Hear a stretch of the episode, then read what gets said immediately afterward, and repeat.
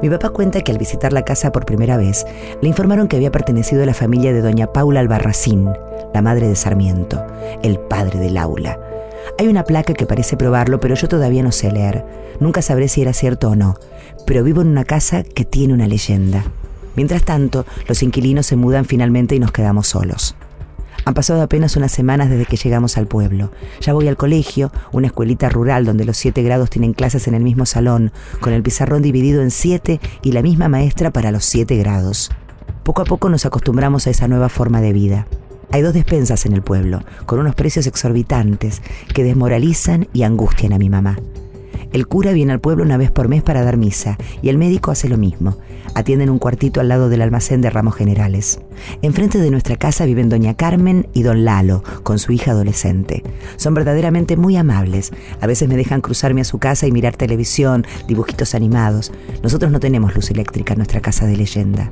Cuando comenzamos a acostumbrarnos a esa rusticidad, a contar los autos que pasan por la ruta para no morir de aburrimiento, a orinar en baldes por miedo a asomarnos afuera de noche, cuando me acostumbro a la brutalidad de mis nuevos compañeros de escuela que me llaman maricón en vez de decirme mi nombre, mi papá anuncia que se va.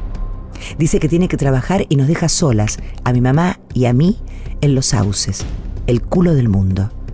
Mi mamá le dice, lo que pasa es que te vas con la otra, él la golpea por atreverse a decir eso y al otro día hace dedo en la ruta y se va. Durante muchos días mi mamá se la pasa llora que te llora y fuma que te fuma. Para encontrarla en esa casa oscura y sin luz y peligrosa, donde los murciélagos susurran canciones de cuna, me basta conseguir el rastro del humo de sus cigarrillos. Me convierto en un mariconcito triste.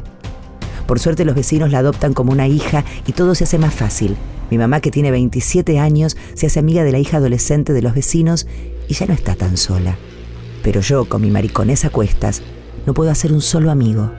Estoy condenado a la tristeza y a la soledad del campo, al tormento de las chicharras y a los cielos rojos y a las alimañas nocturnas. Por suerte está el arroyo, el agua que todo lo lava, que todo lo lleva.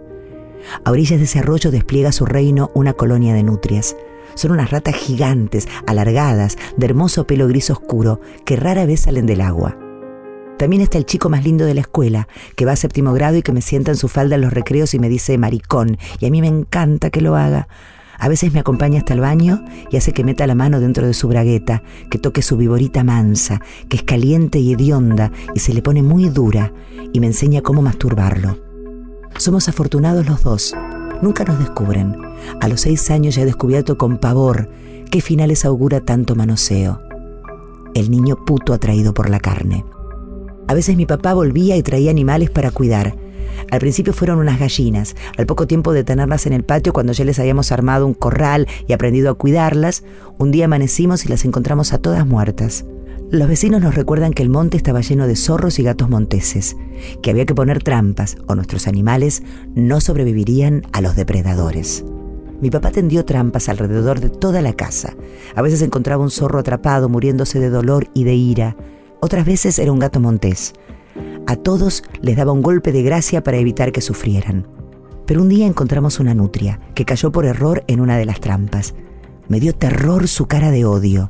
Ya no era ese animalito de pelaje metálico que se desplazaba con gracia en el agua. Era una fiera con una ansia de venganza.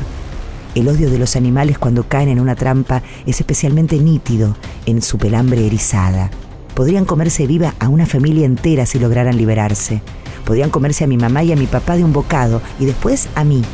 La ira de esos animales trampeados era la misma que se leía en los ojos de los lechones, cabritos y demás animales que mi papá mataba para vender la carne luego. Mi papá nos obligaba a participar a mi mamá y a mí en esas matanzas. Nos hacía cómplices de su faena. Mi mamá sabía dar vuelta la cara mientras él gritaba lo inútil que era y le ordenaba que agarrara más fuerte de las patas, que sirviera para algo. Y cuando no era ella, era yo el inútil, el niño maricón que lloraba de impotencia.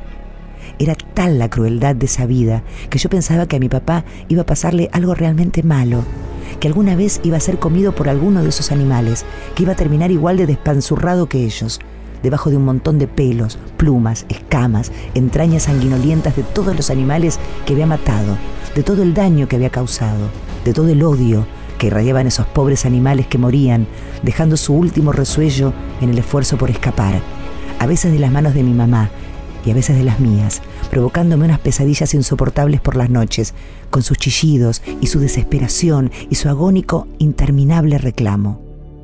Vivir en el monte era vivir en el calor y la furia. El padre enseña el arte de la crueldad. La madre enseña el arte de la manipulación.